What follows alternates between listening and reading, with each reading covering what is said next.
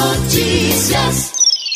As eleições do Motoclube devem ter novo capítulo, confirmado nesta terça-feira 12, com a divulgação da retificação do edital convocando os conselheiros para eleger os conselhos fiscais, deliberativo e agora também para o diretor, que no primeiro edital publicado não tinha data prevista. A Assembleia dos Motenses, de acordo com o edital, será no dia 21 de novembro, no auditório do Centro de Comercialização de Produtos Artesanais do Maranhão, o CEPRAMA. A eleição é para definir quais dirigentes vão ocupar os principais cargos dos três conselhos do clube durante o biênio 2020-2021. As chapas podem ser escritas até o dia 17 de novembro, próximo domingo, na sede do Conselho Deliberativo, que, segundo o edital, está localizado na Avenida Daniel de Latouche, número 1440, na sala 312, na Coama, em São Luís. O atual presidente do Conselho Deliberativo, Cocino Raposo, diz que não pretende se candidatar à reeleição. Por outro lado, o presidente do clube, Natanael Júnior, confirmou que vai formalizar a chapa para seguir à frente do moto. Enquanto isso, a direção deve anunciar o treinador para 2020 nesta terça-feira. Luizinho Lopes e Leandro Campos são os nomes mais próximos de um acerto com o rubro negro. Depois de confirmar o treinador, a diretoria deve fazer alterações no planejamento inicial que o clube tinha com Marcinho Guerreiro. Entre estas mudanças está a data da pré-temporada, que pode sair do dia 9 para o dia 19 de dezembro.